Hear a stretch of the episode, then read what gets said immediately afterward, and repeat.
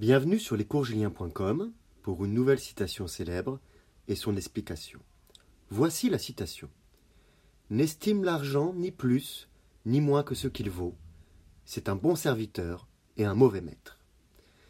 Cette citation est tirée du magnifique roman du fils d'Alexandre Dumas, La Dame aux Camélias, paru en 1848.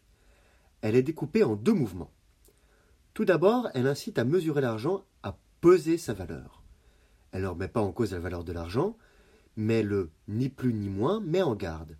On doit, comme pour toute chose, garder raison et tempérance vis-à-vis de l'argent. N'estime l'argent ni plus ni moins que ce qu'il vaut. La citation porte ensuite un jugement sur l'argent par une personnification.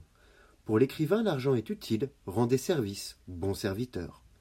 Cependant, il faut contrôler, ordonner, ne pas se laisser dépasser et maintenir une relation maître-valet.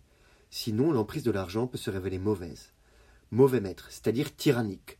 Nous pouvons penser à un autre exemple dans la littérature, à la pièce L'avare de Molière, où effectivement c'est l'argent le maître. N'estime l'argent ni plus ni moins que ce qu'il vaut, c'est un bon serviteur et un mauvais maître. Je vous remercie pour votre écoute et vous dis à bientôt sur lescoursjulien.com. Au revoir.